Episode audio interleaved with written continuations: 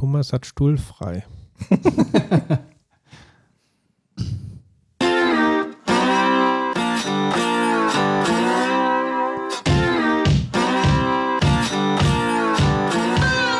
So, es geht los. Es geht endlich wieder los auf der Dev Couch mit der Dev Couch mit uns drei verrückten Softwareentwicklern. Links neben mir Manuel Wenk. Rechts Hallo. neben mir der Thomas, der Krause und ich bin Oliver Vogel. Und wir haben, Entschuldigung, Entschuldigung, das tut mir sehr leid. Wir haben wieder richtig heiße, hochinteressante, sehr spektakuläre Themen für euch herausgesucht. Und ich würde einfach sagen, wir gehen mal direkt los. Was ist eigentlich, ne, aus aktuellem Anlass stelle ich mal diese Frage, was ist das Besondere an Spaghetti Carbonara? Keine Ahnung. Es ist, Thomas, Die Guanciale. die Guanciale, ist ein Aber- ganz spezieller Speck. Aber was? Aber ich würde sagen, es gibt noch wichtigere Kriterien, Ach so. weil es sollte auch keine Sahne drin sein in der richtigen Carbonara. Richtig. Und, Was ist das Grundschale? Ist die Schale von der Guten oder was? und äh, Quizfrage, welcher Käse kommt in Carbonara rein? Also es ist nicht Parmesan, Es ist nicht Parmesan, es ist Pecorello oder wie heißt der? Pecorino. Pecorino, Pecorello.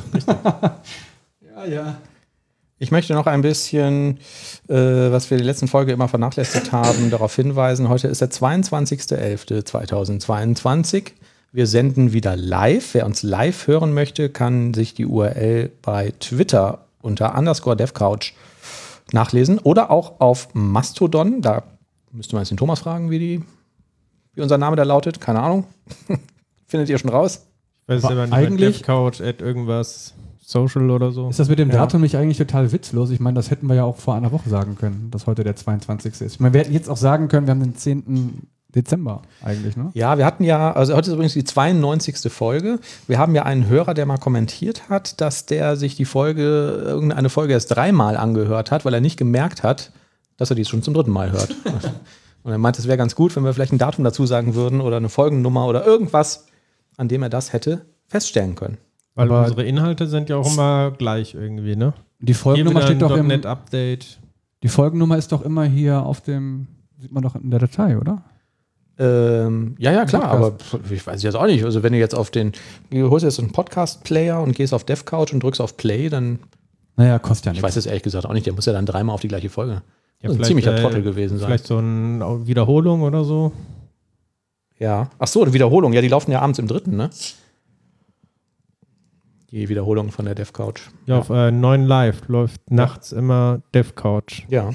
Die gleiche Folge dreimal hintereinander. Der Vorteil, wenn man uns live hört, ist natürlich, dass man die Post-Show und die Pre-Show hört und uns beim Essen zuhören kann. Was wir aber mit schöner Musik überbrücken. Ich traue mich jetzt irgendwie nicht, diese Flasche, die ich hier in der Hand habe, gerade aufzumachen, weil ich irgendwie Schiss habe, dass hier alles rausgeschossen kommt. Und das ist im Zweifelsfall klebrig. So wie letztes Mal. Ja, da war es aber nur Wasser. Na ja. Na ja. Und sonst schon WM-Spiele geguckt? Fußball-WM? Oliver checkt gerade schon den aktuellen Stand. Argentinien hat verloren. Argentinien ist dabei. Ja. Mhm. Also Italien ja nicht, aus Protest. Ja. Die haben aus Protest einfach gesagt, Die nehme ich die verlieren jetzt alle Spiele. Ja, finde ich gut. Italien? Ist konsequent. Mhm. Sie. Darum haben wir uns ja auch wirklich heute. Die sind gar nicht erst persönlich angereist. Ja. Genau. Habe ich gar nicht mitbekommen. Ähm, ich habe eine Seite entdeckt, die fand ich wahnsinnig witzig. Ähm, die besten Bewertungen von eBay. Meine Lieblingsbewertung ist: Sonnenbrille ist defekt, nicht durchsichtig, selten so ein Arschloch getroffen. Das fand ich. Also ein bisschen durchsichtig sollte ja schon sein, ne? ja. Äh, auch eine Bewertung sehr schön. In der Bewertung steht, weigert sich zu zahlen, da er angeblich nicht selbst geboten hätte. Und dann kann man ja auf Bewertungen antworten. Und die Antwort ist, kein Gebot von mir, aber will mir die Ware andrehen. ich weiß nicht, wie kann man denn auf eine Bewertung antworten, wenn man darauf nicht geboten hat? Hat sich halt damit schon ein bisschen so selbst verraten. ja, irgendwie schon, ne? Ja. Äh, auch eine schöne Bewertung, hatte wahrscheinlich Weihnachtsdepression, siehe seine abgegebenen Bewertungen. Oder eine Bewertung, ich konnte keine Liebesbeziehung aufbauen, schade. Antwort sind sehr viele Fragezeichen. Bewertung neutral. Kaufabwicklung war okay. Wurde beleidigend bei der Bewertungsaufforderung. Antwort: Ich habe circa 15 Mal höflich aufgefordert, dann etwas energischer. ja. Auch sehr schön, fand ich. Das ist auch die letzte. Ich merke schon, hier wird nicht gelacht. Nur bei Weißen gibt es keinen Ärger mit den Grünrocken. Kommentar, sorry, sollte natürlich heißen, alles bestens, danke, weiter so. So. Ein Karlauer jagt den nächsten. Ich fand's lustig. Meine Damen und Herren, so ist das. Ja. Und sonst haben wir noch Themen? Ja, Thomas. Ja, ich habe äh, auch noch einen. ich habe in der letzten oder in einer der letzten Folgen ja irgendwie darüber rumgemeckert, dass mein äh, QNAP NAS-Server, dass ich da so unzufrieden bin mit, ähm, mit der Fotoverwaltung und mit vielen kleinen anderen Details und habe jetzt gewechselt auf ein Gerät von Synology in der gleichen Preisklasse. Stellt sich raus, ist, ist tatsächlich viel, viel besser. Ähm, die gesamte Management-Oberfläche ist besser, ähm, viel schneller, einfacher zu bedienen.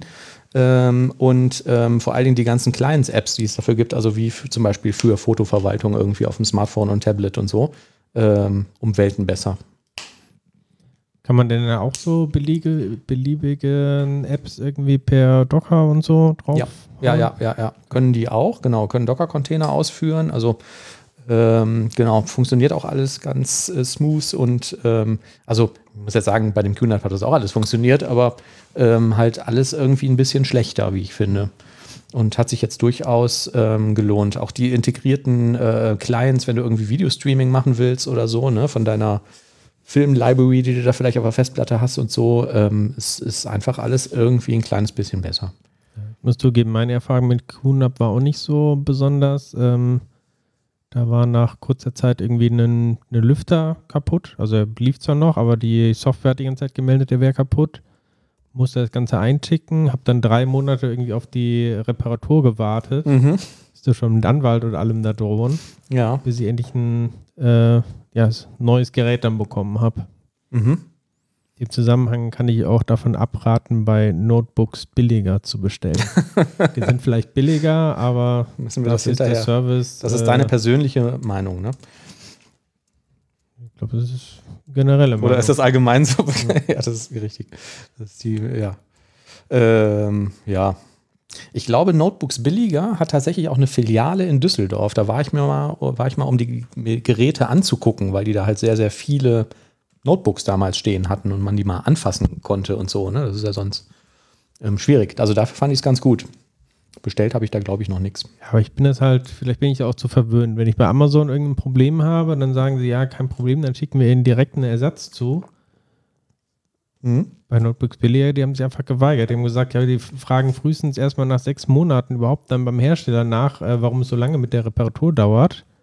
Und wollten auch nichts wissen von wegen hier Rücktritt vom Kauf und äh, alles Mögliche. Also. Ja. Was ich bei dem Synology NAS jetzt auch ganz cool fand, ist der Remote-Zugriff über HTTPS. Bei äh, QNAP bekomme ich, habe ich immer dann diese üblichen Messages bekommen, dass das Zertifikat irgendwie nicht äh, bekannt wäre oder dann ähm, sagen Browser ja immer, das wäre möglicherweise nicht vertrauenswürdig und so und ob man das denn wirklich will, Ausnahmegenehmigung hinzufügen, bla bla bla. Bei Synology ähm, installieren die tatsächlich automatisch, also die fragen dich halt einmal, ob du über HTTPS darauf zugreifen willst bei der Einrichtung und installieren automatisch ein äh, ähm, Zertifikat von, ähm, wie heißt das? Mm, dieser Service, den jeder nutzen kann für HTTPS-Zertifikate. Ähm, Habe ich vergessen, aber ähm, dieses, äh, ähm, dieses Open Source Projekt, ähm, mit dem man sich halt Zertifikate erstellen lassen kann, die dann im Browser auch bekannt sind. Wobei ich meine, das wäre bei mir im QNAP auch so. Also ich kann mich nicht erinnern, dass ich da einen noch Zertifikatswarnungen und so bekomme. Ja. Ähm, hm, okay. Also bei meinem war das nicht so. Mag natürlich jetzt sein, dass das am War das Let's Encrypt? Let's Encrypt, Ja. Dankeschön. Genau, ja. Hm. Die sind ja dann immer nur 90 Tage gültig. Da gibt es aber auch irgendwelche Skripts, mit denen man die quasi automatisch aktualisieren kann, so für seinen eigenen Server. Und das macht das Ding halt automatisch im Hintergrund. Das fand ich schon ganz cool. Ähm, das ist dann auch über eine URL erreichbar von außen, wenn man möchte. Ne? Also die haben dann irgendwie so eine, so eine Art DNS-Service, äh, wo halt der Name registriert wird, den man da vergibt. Und dann kann man halt mit einem validen Zertifikat von unterwegs auf das ganze Zeug zugreifen. Was ich auch bei den Smoto, äh, Fotos ganz smart finde. Ja. Mir gefällt das äh, sehr gut. Ich habe es jetzt zwar erst ein paar Tage, aber bin ganz zufrieden damit. Krass ist natürlich immer, wie viel Zeit das kostet, dann doch wieder sowas einzurichten und die ganzen Daten rüber zu kopieren und so. Es wäre nur noch cool, wenn man das Ganze mit einem Balkonkraftwerk betreiben könnte, ne? Richtig. Äh, genau, ein Balkonkraftwerk. Äh, wir haben eine kleine Strompreiserhöhung bekommen von 26 Cent auf 75 Cent. Ähm haben jetzt zwar den Anbieter gewechselt, sodass es wieder günstiger ist, aber ähm, trotzdem hat äh, das auch nochmal mein Bestreben befeuert, ähm, ein Balkonkraftwerk bei uns zu Hause äh, einzurichten, wie sagt man? Zu installieren. Genau. Das sind ja diese Dinger, ähm, die du dir theoretisch an den Balkon schrauben kannst oder in den Garten stellen oder sonst irgendwo hin, wo Platz hast und die du mit einer ähm, quasi mit einer Haushaltssteckdose ähm, an dein Hausnetz zu Hause anschließen kannst. Du solltest aber, glaube ich, noch bis nächstes Jahr warten, ne? Weil die Mehrwertsteuer gesenkt wird auf null, ne? Genau, Mehrwertsteuer fällt weg und mhm. es gibt auch so größere Grenzen, wobei die beim Balkonkraftwerk sowieso nicht relevant sind, aber bei größeren ah, Anlagen. Ja. Ähm, tatsächlich gibt es einige Anbieter, die jetzt schon ähm, sagen, wenn, ich glaube, es ist, das Gesetz ist, glaube ich, noch nicht beschlossen äh, mit der 0%, aber es gibt die Absicht und wird wahrscheinlich passieren. Und es gibt einige Anbieter, die sagen, wenn das kommt, dann erstatten wir dir rückwirkend ab 1.1. die Mehrwertsteuer zurück. Mhm. Keine Ahnung, wie die das machen. Das ist wahrscheinlich irgendwie auch ein versteckter Rabatt oder so, aber ähm, ja, die Option gibt es da auch. Das Besondere an diesem Balkonkraftwerk ist ja, dass der überschüssige Strom, den man produziert, quasi irgendwie ins Netz eingespeist wird, ohne dass man da irgendwas für kriegt. Also es ist halt rentabel ähm, oder es ist dann besonders rentabel, wenn man den gesamten Strom den man da erzeugt, auch selbst verbraucht. Ja, eigentlich würde ich das ein bisschen anders sehen, weil normalerweise ist es ja so, wenn du eine bestimmte Größe der Photovoltaikanlage überschreitest, dann musst du das ja offiziell anmelden und brauchst auch einen speziellen Zähler halt, der separat erfasst, wie viel du einspeist und wie viel du verbrauchst aus dem Netz. Richtig. So, und die Einspeisevergütung, die du bekommst, die liegt ja in der Regel deutlich unter dem, was du selber für Strom zahlst. Mhm. Das heißt, beim Balkonkraftwerk, wo es ja diese Sonderregel gibt, bis so und so viel äh, Kilowatt oder keine Ahnung, oder bis so und so viel Watt äh, ist es dann, glaube ich, ähm, musst du das ja nicht machen, sondern du kannst einfach an die Steckdose anschließen. Ähm, musst du gar nicht unbedingt einen hohen Eigenverbrauch haben, weil auch wenn du ins Netz einspeist, dann kriegst du ja quasi äh, dann kriegst du ja quasi den, den vollen Preis quasi erstattet und nicht nur eine Einspeisevergütung. Die letzte Schlussfolgerung habe ich nicht verstanden. Warum kriegst du den vollen Preis erstattet? Ja, deshalb, weil, ähm, weil ja nicht extra erfasst wird, jetzt irgendwie, was du verbrauchst und was jetzt irgendwie äh, zurückgeht, sondern du kriegst ja immer, also es geht einfach quasi von deinem Stromverbrauch runter. Das würde aber, glaube ich, nur funktionieren, wenn der Zähler sich dann auch rückwärts drehen würde, wenn du nichts verbrauchst, ne? Stimmt, das geht nur bei den ganz alten, ne? Ja. Genau, und das ähm, kannst du machen, aber ich glaube, das ist nicht erlaubt. Nee, nee, da hast du recht, genau. Die neuen, die, die drehen sich ja nicht mehr rückwärts. In den Niederlanden funktioniert das aber so. Das finde ich irgendwie auch ganz witzig, ne? dass du da äh, quasi mit einer beliebigen Solaranlage, äh, dass sich der Zähler da wirklich rückwärts dreht und am Ende des Jahres guckst du halt, was da auf der Uhr steht und bezahlst hm. nur das, was du entnommen hast. Aber das wäre ja auch zu einfach, glaube ich, ne? wenn man das so machen würde. Wenn auf der anderen Seite ähm, Balkonkraftwerke, die haben ja ein bestimmtes Limit und das hast du wahrscheinlich, äh, gerade tagsüber verbrauchst du das immer, ne? Also allein schon mit äh, Kühlschrank und Licht und keine Ahnung was. Mhm. Ja, wir haben so eine Grundlast, habe ich jetzt über Nacht mal abgeschätzt. Ähm, kann ja jeder irgendwie theoretisch auch machen, machst mal ein Foto von dem Zähler, bevor du ins Bett gehst und dann guckst du mal morgens früh, was da drauf steht, ne? was die ganzen Geräte jetzt über Nacht verbraucht haben. Kühlschrank, Fritzbox, keine Ahnung, was da alles so läuft im Standby, Gefriertruhe oder so, ähm, von so ungefähr 250 Watt. Mhm. Also ähm, ja, stimmt schon. Wenn man jetzt eine 600 Watt Anlage hätte, dann läuft tagsüber der PC, dann lässt man halt vielleicht auch die Spülmaschine oder die Waschmaschine nur tagsüber laufen. Ja, das Ähm, ist ja auch immer nur absolut Peak, ne? Also Ja. muss jetzt wirklich schon Hochsommer sein, volle Sonneneinstrahlung, das hast du ja realistisch nicht. Genau, dass du die überhaupt erreichst. Ne? Und vielleicht noch äh, ein letzter Tipp, weil ich auch mal mich letztens mit beschäftigt habe. Du kannst auch durchaus dir größere Anlagen kaufen. Also du kannst auch 700 oder 800 Watt dir holen. Entscheidend für diese Grenze ähm, ist quasi der Wechselrichter. Und ähm, genau deshalb, weil halt diese Peakleistung eigentlich fast nie erreicht wird, kann es manchmal sinnvoll sein, so ein bisschen zu überdimensionieren. Dann hast du vielleicht in den absoluten sonnigen Tagen, ähm, schmeißt du dann quasi ein bisschen Energie weg, die du ja, die Mhm. halt nicht eingespeist wird, aber dafür hast du über einen längeren Zeitraum dann die volle Kapazität. Mhm. Ja.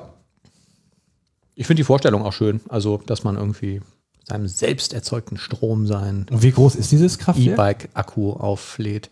Ein so ein Panel, die haben in der Regel einmal 1,70 Meter. Und äh, du kannst halt maximal zwei davon äh, werden dann halt noch ähm, von dieser Sonderregelung abgedeckt. Ne? Also 340 mal einen Meter. Passt eigentlich ganz gut an so einen Standard-Balkon irgendwie dran, ne? So Genau. Abmessung. Wenn du einen Garten hast, wo die Sonne reinscheint, kannst du es auch einfach in den Garten stellen. Ne? Da ist halt ein Wechselrichter drunter montiert, so dass du das direkt irgendwie in dein Hausnetz einspeisen kannst. Oder auch, äh, wenn du eine Überdachung oder sowas hast, vielleicht für einen, für einen Garten, ne? Kannst du auch ja gut nutzen. Ja, ja. Ich finde auch jetzt nicht schlimm, also wenn man das jetzt irgendwie nachrechnet und so, dass ich das erst irgendwie nach ein paar Jahren rechnen würde. Also ich finde irgendwie den Ansatz einfach schön, dass du da jetzt ohne dass CO2 erzeugt wirst, du da halt deinen eigenen Strom machst. Ne? Ja, also wenn du ein günstiges Angebot bekommst, dann gibt es so manchen, können die sich schon nach fünf bis zehn Jahren rechnen. Also es geht eigentlich sogar Mhm. recht, recht schnell. Ja, was ich ja toll fände, wäre, wenn man das Elektroauto damit zu Hause aufladen könnte. Aber das hat ja dann eine sehr, hohen, sehr hohe Last. Ne? Also die ziehen ja dann oft irgendwie direkt 2600 Watt oder so ähm, aus der Dose. Wenn man das so konfigurieren könnte, dass du sagst, lade das Auto bitte nur mit dem überschüssigen Strom aus dem Balkonkraftwerk, den ich gerade nicht verbrauche. Ja, müsste Oder wahrscheinlich noch eine Batterie irgendwie zwischenschalten, ne? Aber ja. Ja, ich meine, die Batterie steckt ja eigentlich im E-Auto, ne? Also, dass man da nicht irgendwie flexibler ist, das so zu nehmen. Und dann könnte man vielleicht nachts den Strom aus wieder aus dem Auto entnehmen oder so. Ja, Auf der anderen Seite mit dem kleinen Balkonkraftwerk macht das eh keinen Unterschied. Ne? Also erreichst du ja selten wahrscheinlich äh, überhaupt deinen, deinen normalen Verbrauch. Ja, aber ja, ich finde die Vorstellung so toll. also, ich fahre Auto mit meinem Sonnenstrom. Schon cool. Kannst ja Ja, die äh, Solarpanels einfach auf dein Auto drauf, aufs Dach machen. Äh, ja, aber das ist auch so kompliziert. Ich habe ja geschäftlich ein äh, Lastenrad mit einem E-Antrieb und habe mir schon länger gedacht, wäre ja irgendwie ganz cool, wenn ich das irgendwie mit Sonnenstrom betreiben könnte. Ne? Aber das ist so mega umständlich. Also du müsstest dir halt so ein Panel mit so einem Wechselrichter kaufen und das kriegst du einfach nicht äh, schön gerechnet, wenn du damit nur das Fahrrad aufladen willst. Also Ja. für das, was das halt in der Anschaffung kostet, ähm, kannst du auch, was, ich hatte das mal ausgerechnet, ich weiß nicht mehr genau, was das war, aber ich sage mal 50.000 Kilometer ähm, teuren Strom aus der Steckdose nehmen. Ja, es bringt nur was, wenn du vielleicht auch noch einen Camper oder sowas hast, ne? ähm, den man Ja. vielleicht dann auch betreibt, wo man eh dann irgendwie auf Strom vielleicht mal angewiesen ist. Ja. Dafür gibt es auch ganz interessant so flexible Solarpanels. Also die sind quasi dünn, die kann man sogar einrollen und so. Die erreichen Mhm. nicht ganz die, die Kapazität, äh, die also sind nicht ganz so leistungsstark wie die normalen starren und sind auch ein bisschen teurer im Anschaffungspreis, aber gar nicht so schlecht. Also dafür sind es halt deutlich leichter zu handhaben als diese schweren, fetten äh, Glaspanels. Ah. Ich habe gerade eine Nachricht bekommen, dass wir Live-Zuhörer hören haben.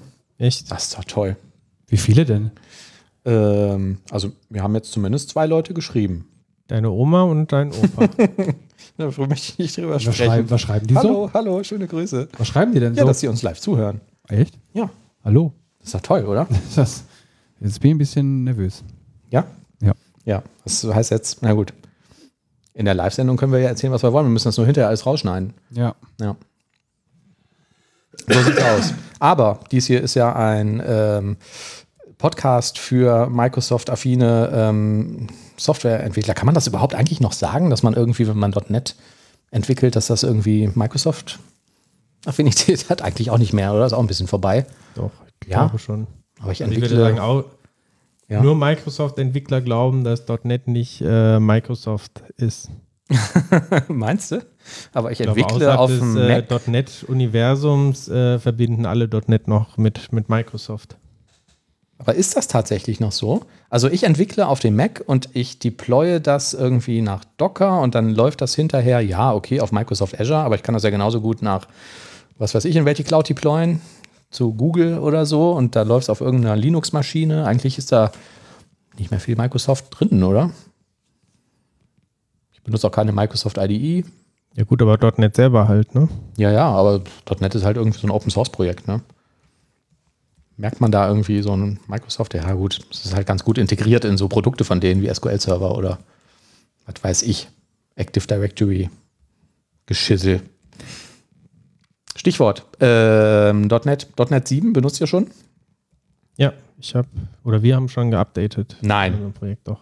Ach was, Ging Und? auch eigentlich relativ problemlos. Wir hatten interessante Phänomene, dass mit dem Update plötzlich äh, irgendwie hunderte Warnings dazu kamen.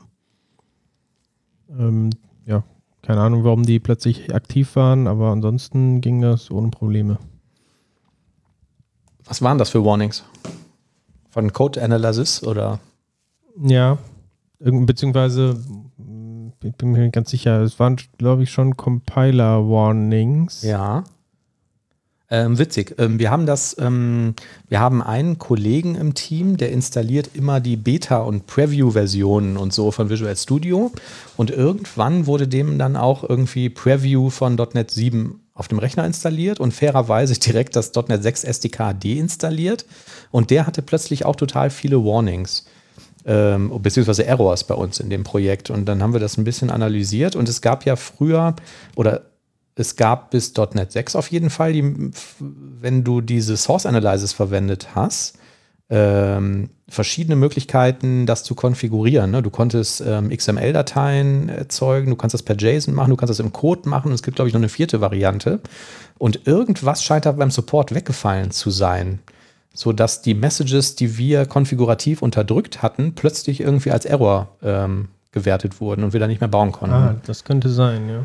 und Also da waren tatsächlich auch einige Sachen drin, die. Kann es sein, dass die vielleicht die Rulesets nicht mehr standardmäßig unterstützt das werden? kann echt gut sein, ja. Weil ja es auf Editor-Config umgestellt werden. Ja, ja, das kann gut sein. Wir hatten das ähm, witzigerweise nur in Testprojekten und ähm, haben dann im Prinzip die Anwendung einmal gebaut ohne die Test äh, Testprojekte. Das hat alles funktioniert. Ähm, das äh, lief dann auch ganz smooth, also gab jetzt nicht, wir hatten ja schon berichtet, jetzt auch nicht so viele Breaking Changes. Hm. Ähm, ja. Und du, Olli? .NET 7 schon am Start? Nein, ich warte darauf, dass JetBrains Rider das unterstützt. Ja. Komplett. Und dann werde ich Gas geben. Okay. Ich bin ja sehr zuversichtlich, dass es klappen wird, jetzt nach den Infos von Thomas. Aber ihr auf .NET 6 seid ihr schon. Natürlich, auf .NET 6 sind wir schon.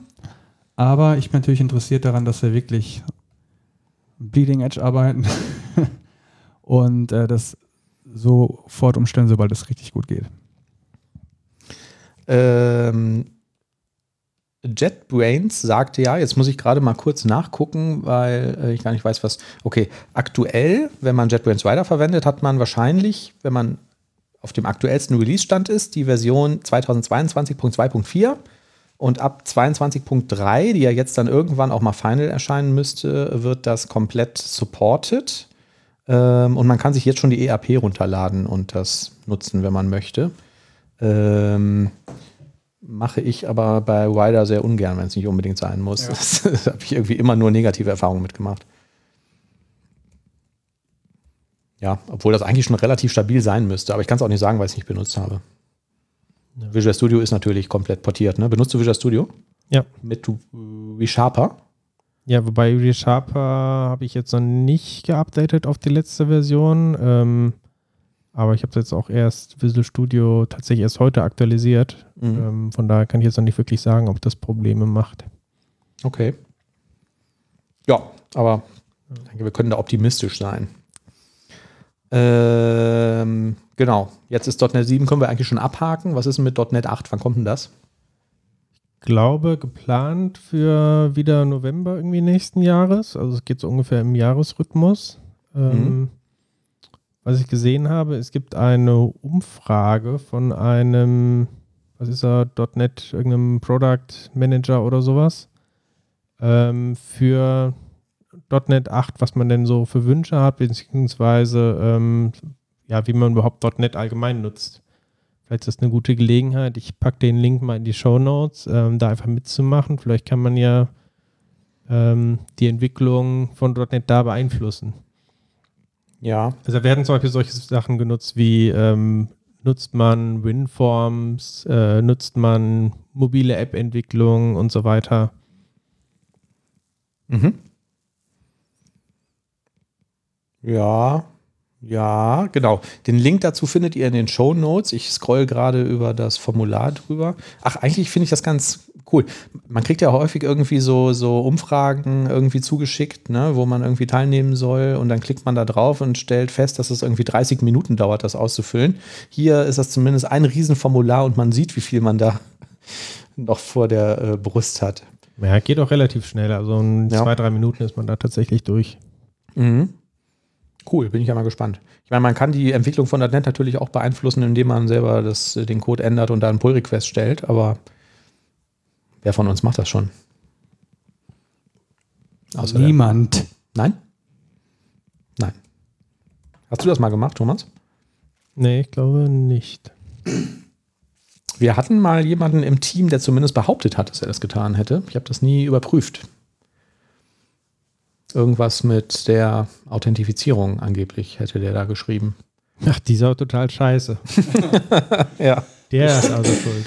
Ja, der ist schuld, genau. Ich Okay, mache das cool. eigentlich ganz gerne bei, ähm, auch bei äh, Nougat, Nugget-Paketen, Pull-Requests zu stellen für irgendwelche Sachen, die da fehlen, weil das oft dann schneller ist, als da irgendwie nachzufragen, dass jemand Zeit hat und keine Ahnung. Mhm. Aber bei .NET, ich meine, man weiß ja, selbst wenn man da einen Pull-Request stellt, bis es dann irgendwann raus ist, ähm, gehen ja zwei, drei Jahre ins Land irgendwie, ne? Also diese Feedback-Schleife ist ja doch ein bisschen gering, also nicht so schnell. Mhm. Es gibt ja jetzt in verschiedenen Unternehmen, ich glaube, wir haben schon mal da grob drüber besprochen und auch über die möglichen Sicherheitsimplikationen, aber mir fällt das gerade wieder ein. In vielen Unternehmen gibt es ja jetzt auch im Hintergrund durch den Ukraine-Krieg irgendwie so Bestrebungen, irgendwie dann doch mehr auf Security ähm, zu achten und zu gucken, wo man irgendwie potenzielle Angriffsvektoren und so hätte. Ich finde ja dieses, äh, äh, diese externen Pakete eigentlich immer noch einen der spannendsten ähm, Angriffsvektoren. Also es, häufig hat man ja in Projekten vielleicht irgendwelche Plugins, die äh, gegebenenfalls sogar mehr oder weniger automatisiert die Dependencies aktualisieren. Wenn ich das da schaffe, irgendwie gemeinen Code einzuschleusen, ähm, ich unterstelle mal, dass die meisten Leute sich das überhaupt nicht angucken, was da genau an Third Party irgendwie noch dazugeladen wird. Ne? Mhm. Also ich mache es tatsächlich manchmal, wenn ich initial ein Paket irgendwie installiere, also dann gucke ich sowieso immer, halt wie viele Downloads, wer ist das überhaupt, wer das macht, ne? Und Ja. manchmal, wenn es ein kleines Paket ist, gucke ich dann auch durch den Code durch, ob da irgendwas Auffälliges ist. Mhm. Aber klar, jetzt auch nicht bei jedem äh, meiner Update dann, ne? Das ist ja auch ein unfassbarer Aufwand. Ja. Früher ging es ja gar nicht, ne, als irgendwie noch so Closed Source äh, Frameworks der, der Standard waren und ähm, heute geht's, finde ich auch mal ganz witzig, ne, dass man irgendwie sagt, so ja, ich nehme nur Open Source, weil das ist irgendwie viel sicherer. Und ich denke mir dann immer, ja genau, so wie, wie sah denn dein Audit des Linux Source Codes aus, den du gemacht hast, ne? Und warum glaubst du, dass andere das gemacht haben und da irgendwie alle Lücken gefunden haben? Bei OpenSSL war es ja auch nicht so, kam man dann hinterher raus. Oder wie hieß dieses Logging-Framework? Äh, Log4j oder so, ne? wo es irgendwie letztes Jahr diese große Lücke gab. Ja, den Link zu dieser Umfrage findet ihr in den Show Notes in eurem Podcast-Player. Oder auf unserer Webseite devcouch.de. Da kann man auch Kommentare und Fragen hinterlassen. Haben wir noch Ähm, Themen? Ich hätte noch ein kleines Thema, also weil wir heute nicht so viele Themen haben. Ich habe eine Twitter-Diskussion gesehen, die fand ich ganz interessant über den Tech Empower Benchmark. Ich weiß nicht, ob ihr darüber schon mal gehört habt. Das ist ein Benchmark, der ähm, recht beliebt ist, um verschiedene Frameworks miteinander zu vergleichen in verschiedenen Kategorien. Und er ist auch ähm, in den letzten Jahren häufig die Grundlage gewesen, wenn Microsoft jetzt irgendwie gesagt hat, wie sie ihre Performance irgendwie verbessert haben. Oder auch wenn sie gesagt haben, äh, jetzt irgendwie .NET ist zehnmal schneller irgendwie als Node.js, dann war das halt häufig irgendwie auf Basis von diesen Tech Empower Benchmarks. Ne? Mhm. Die gucken dann zum Beispiel, wie viele Requests pro Sekunde da irgendwie verarbeitet werden. Mhm. Und jetzt gab es einen Blogger, ähm, mal gucken, steht da irgendwo der, der Name. Und dann äh, Stichwort, äh, der Blog heißt irgendwie Dusted. Guck mal eben hier in den Twitter-Link nochmal rein, Ja. wenn ich es auch gut weitergebe. Während du suchst, ähm, häufig, also man mag sich ja als Entwickler vielleicht auch fragen, oder häufig gibt es ja dann irgendwie, was weiß ich, wenn man vielleicht anfängt mit Softwareentwicklung, irgendwie so einen Punkt, dass man sagt, boah, ich muss jetzt aber hier noch irgendwie fünf, fünf Millisekunden rausholen und ich mache das so, weil das ist irgendwie viel schneller als das. Ähm, es gibt ja irgendwie so diese, diese äh, Regel Avoid Premature Optimization, ne? also so nach dem Motto, guck erstmal, dass es läuft. Und dann guck doch erstmal, ob es überhaupt zu langsam ist, ne, mit dem, was du machen willst, bevor du anfängst, da jetzt irgendwie sinnlos was zu optimieren oder was komplexer zu machen oder so.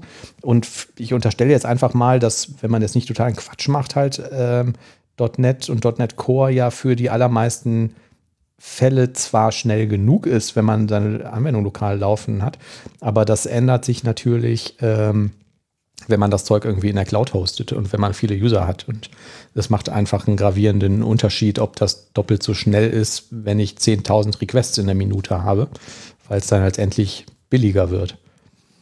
Und da ist natürlich zehnmal schneller als Node.js echt eine Hausnummer. Ne?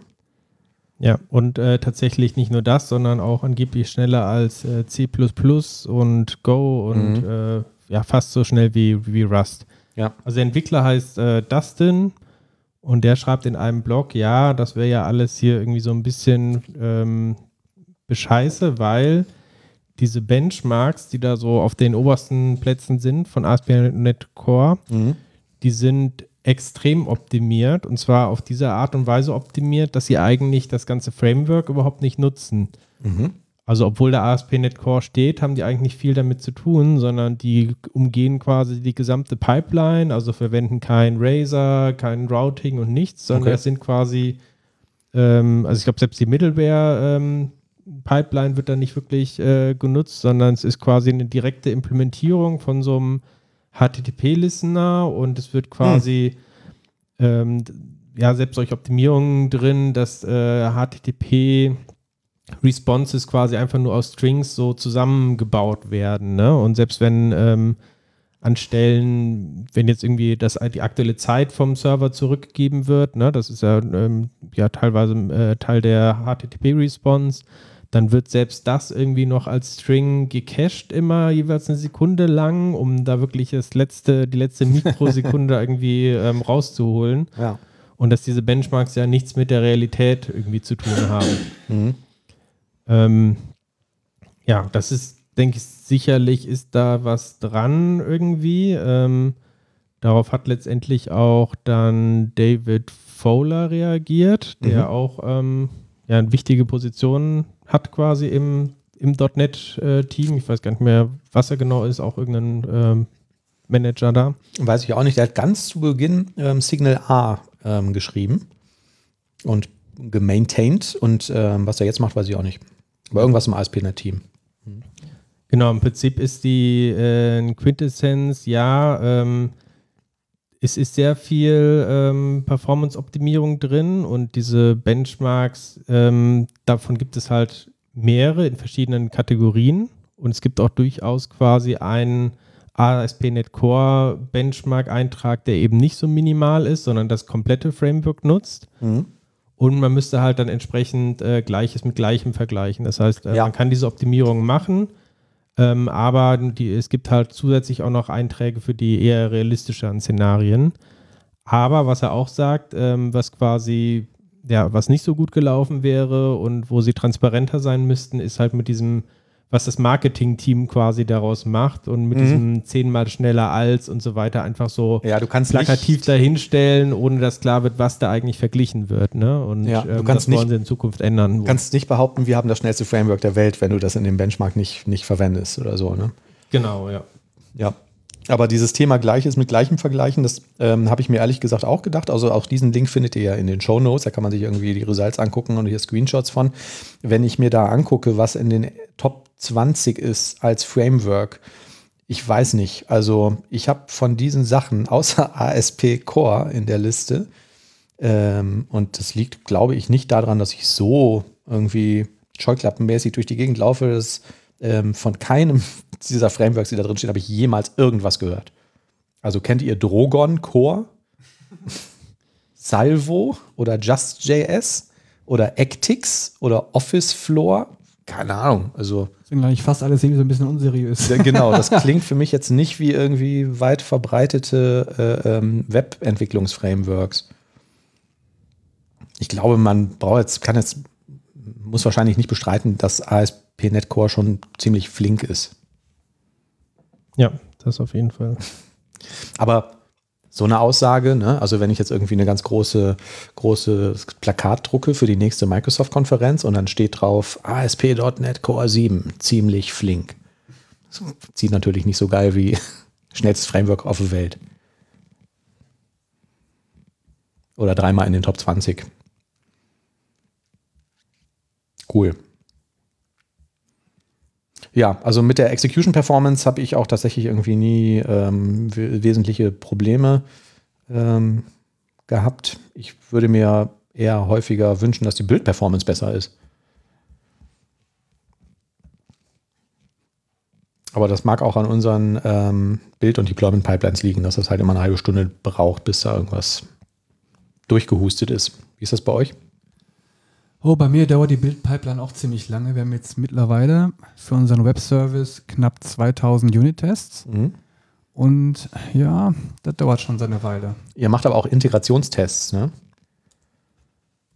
Ja, also, genau. Also, also nicht halt nur Unit. Mhm. Richtig, ne? Aber äh, hauptsächlich geht es wirklich darum, ähm, so um Standard-Cases, wenn du beispielsweise einen Controller hast, dass du wirklich äh, alles abklopfst wie zum Beispiel, ist die Authentifizierung richtig, äh, ist der Benutzer der richtige, also funktionieren die Policies, die du auf den Controller gesetzt hast, sodass wirklich nur derjenige halt das aufrufen kann, der die richtige Autorisierung hat. Dann halt die Validatoren werden wirklich auf Herz und Nieren überprüft, dass du im Grunde hingehst und jeden einzelnen Case überprüfst. Also das wirklich, wenn du falsche Daten rüberschickst, dass auch wirklich äh, ein Bad Request am Ende des Tages zurückkommt. Mhm. Ja, und das läppert sich natürlich. Ja. Hat aber auch, ist eine ganze Menge und der Bild dauert extrem lang. Und Nachteil ist, wenn zwischendurch mal irgendwie aus irgendwelchen Gründen kosmische Strahlung, weiß ich nicht, ja, ein Unit-Test nicht läuft, dann ähm, ja, darfst du den ganzen Spaß nochmal machen. Mhm. Irgendwie, das ist ziemlich blöd. Meine Lösung war damals gewesen, dass wir hingegangen sind und äh, wir haben die ganzen Unit-Tests partitioniert. Ähm, einfach, dass wir dann mehrere parallele Build-Agents haben, die halt dann so, ja, einen gewissen Anteil der Unit-Tests irgendwie durchlaufen und falls zwischendurch mal irgendwas fehlschlägt, dann ähm, sagen wir einfach, ja, wir lassen diesen Job nochmal neu durchlaufen. Das klappte eigentlich ganz gut bei GitLab. Dann haben wir auf Azure migriert und haben festgestellt, dass es das nicht mehr so einfach ist. Denn ähm, für parallele Build-Agents muss ihr da richtig, richtig zahlen. Ne? Mhm. Momentan haben wir dann quasi ein Build-Agent, ja. aber ich habe da schon erbettelt. Ich bin dran. ja, ich höre nicht auf zu betteln und hätte eigentlich ganz gerne dass der Bild dann nicht mehr 20 Minuten dauert, sondern vielleicht irgendwie fünf Minuten. Das wäre, da würde die Sonne in meinem Herzen tausend Jahre lange strahlen. Ja.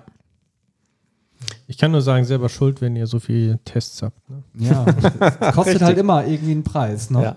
Aber wir finden zu viel Fehler. Slow down Testing. Ich finde die Unit-Tests, also ich, ehrlich gesagt, ich möchte nicht mehr ohne entwickeln, weil ich das unglaublich hilfreich empfinde. Ähm, Gerade jetzt im Thema Refactoring oder wenn du halt neue Features einbaust, das habe ich jetzt äh, heute wieder erlebt, du änderst an einer Stelle irgendwas und aufgrund des Komplexitätsgrads erkennst du gar nicht ja, was du vielleicht übersehen haben könntest, was vielleicht nicht richtig funktioniert, irgendein Mapping, das nicht klappt oder irgendeine andere Abhängigkeit oder irgendein SQL-Skript, das dann vielleicht nicht mehr funktioniert, weil halt eine neue Property hinzugekommen ist, datenbankseitig. Tausend Sachen, ja, und du siehst es halt unmittelbar. Na, ne, und du weißt dann halt, ähm, okay, ich muss jetzt halt da und da und da anpacken. Das dauert dann vielleicht mal einen Tag, weil die Szenarien dann, man muss, man muss erst mal verstehen, was da genau schiefgelaufen ist. Und äh, muss es dann ausbessern, idealerweise so, dass es halt äh, ziemlich robust ist. So, aber, na, ist immer noch besser, als wenn das in der Produktion passiert oder halt, äh, wenn die Tester da dran gehen und die denken sich so, hör mal, sind die komplett jeck. Ja. Na, was liefern die uns hier für eine dreckige, Ja, naja. Und ich finde tatsächlich den, den Ansatz auch äh, ganz gut, den du gerade beschrieben hast, dass man, ähm, also es ist ja auch im ASP.NET Framework relativ easy und auch vorgesehen, ähm, dass du auch Integrationstests machst. Ne? Also du kannst ja. Ja. in einem Test eine Instanz deiner kompletten Web-API erstellen Richtig, und da mal irgendwie einen Request gegen abfeuern und den trotzdem noch irgendwie in gewisser Weise isolieren, wenn du da irgendwie was, du kannst ja eine Datenbank wegmocken oder so. Das haben wir ja in im letzten Projekt auch gemacht und ähm, wenn du in einem größeren Umfeld bist, ähm, kannst es dir vielleicht auch ähm, gar nicht so häufig erlauben, dass zum Beispiel auch deine Testumgebung nicht funktioniert. Weil du irgendwie andere Abteilungen hast oder so, die da äh, permanent Zeugs drauf testen wollen. Und ähm, das ist uns ähm, damals zumindest damit, meine ich, nie passiert, dass, Nee, die, dass zum Beispiel die Anwendung nicht hochfährt, weil das Dependency Injection falsch ähm, konfiguriert Ja. ist, obwohl alle Unit-Tests grün waren. Ne? Da haben wir mal geglänzt, ne? Da haben wir geglänzt. Da haben und wir das geguckt. haben wir auch gelernt durch Schmerzen. Ich erinnere mich, dass wir mal eine äh, Software ausgeliefert haben, wo der Login nicht funktioniert hat. und das ist natürlich so beschämend, äh, Das ist dass wir gesagt abstoßend. haben, das darf uns nicht nochmal passieren. Also wichtig finde ich auch immer, wenn man dann mit Unit-Tests arbeitet, dass es, ich sage immer so, so, ähm, so viele Unit-Tests wie nötig, so wenig wie möglich. Ne? Also man soll das Ding schon irgendwie komplett durchtesten, man soll dabei auch nicht übertreiben. Ne? Da gibt es jetzt auch so keine Faustformel, man muss halt irgendwie einfach sagen, so, das ist jetzt gut genug. Ne? Also dass man so die, diese, diese bösen Szenarien einfach erkennt und irgendwann sagt so, ich muss jetzt nicht noch nach irgendwelchen gucken, dass die Fehlermeldungen richtig geschrieben sind, die beim Bad Request zurückkommen oder so. Da kann man einfach sagen, okay, das, das nehmen wir jetzt in Kauf, jetzt also als Beispiel gesagt. Aber ähm, was ich auch wichtig finde, um sich Zeit zu ersparen, ist, ähm, wenn du jetzt so eine Mehrschichtenarchitektur hast und äh, du bist jetzt datenbankseitig, hast du jetzt gewisse, ähm, gewisse Händler einfach implementiert, wo du überprüfst, ist beispielsweise eine gewisse Entität in der Datenbank drin? Wenn ja, ja, dann liefer True zurück, ansonsten liefer False zurück und dann machst du eben diese beiden Tests. Ne? Du guckst irgendwie, ja, da muss was zurückkommen, also da muss True zurückkommen, weil ich habe die Datenbank befüllt mit der entsprechenden Entität. Oder du erwartest halt in einem anderen Test, dass eben False zurückkommt, weil du ähm, die Entität eben nicht in der Datenbank abgelegt hast. So. Wenn das Ding einmal durchgetestet ist, ja, dann musst du eigentlich an der Oberfläche in den aller, allermeisten Fällen nicht mehr gegen die Datenbank testen, weil du hast deine Schuldigkeit getan, du hast die Händler durchgetestet, du weißt, das Speichern funktioniert, das Update funktioniert beispielsweise, oder du hast auch deine Händler, die jetzt äh, gewisse Geschäftslogik implementieren, hast du durchgetestet, dann musst du eigentlich nicht mehr hingehen äh, auf Controller-Ebene und das nochmal bis ins tiefste Detail durchgehen, sondern dann kannst du wirklich hingehen. Also das ist zumindest mein Ansatz, dass du ähm, die Händler einfach wegmockst. Und dass du dann nur noch mit irgendwelchen Mock, Mocking-Frameworks arbeitest, nur noch Testdaten zurücklieferst und dann vielleicht einfach nur überprüfst, sind denn die Werte, die ich übergebe an die Geschäftslogik, sind die, sind die Daten, die ich übergebe an die äh, Datenzugriffslogik, sind die richtig gemappt worden? Ist das richtig rübergekommen? So, das ist im Grunde das Einzige, was du vielleicht noch testen musst, weil den Rest hast du ja abgetestet. Ja. Ne? Und äh, wenn du so vorgehst, finde ich, dass es dann auch relativ flexibel ist, denn du kannst dir deine Mockdaten so generieren, dass du eben alle möglichen Testcases durchgehst.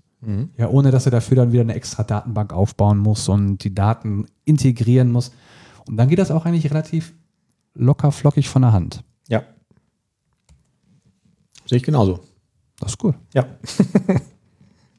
Applaus. Ich glaube, wir sind schon am Ende unserer kleinen Sendung angekommen. Wie viele Minuten haben wir denn gemacht? Tja, Wir haben 49 Minuten. Ach nee, das ist der Timer, das ist der Timer für die äh, Carbonara. ich habe ja die Pre-Show mit aufgezeichnet, die nur unsere Live-Hörer ähm, hören können. Und ja, ich denke mal, ja, eine Dreiviertelstunde oder so. Ist in Ordnung. Ja. Das ähm, würde ich auch sagen. Oliver, hast du einen Witz vorbereitet? Nein. Einen traditionellen Abschiedswitz. Dann Nein. sagen wir einfach Tschüss und bis zum nächsten Mal. Ne? Tschüss. Tschüss. Bis zum nächsten Mal.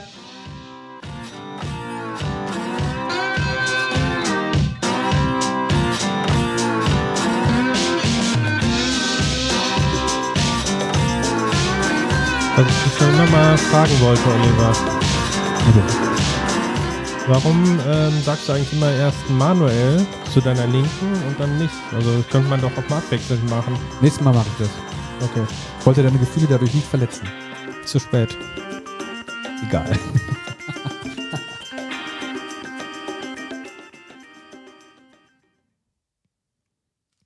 So.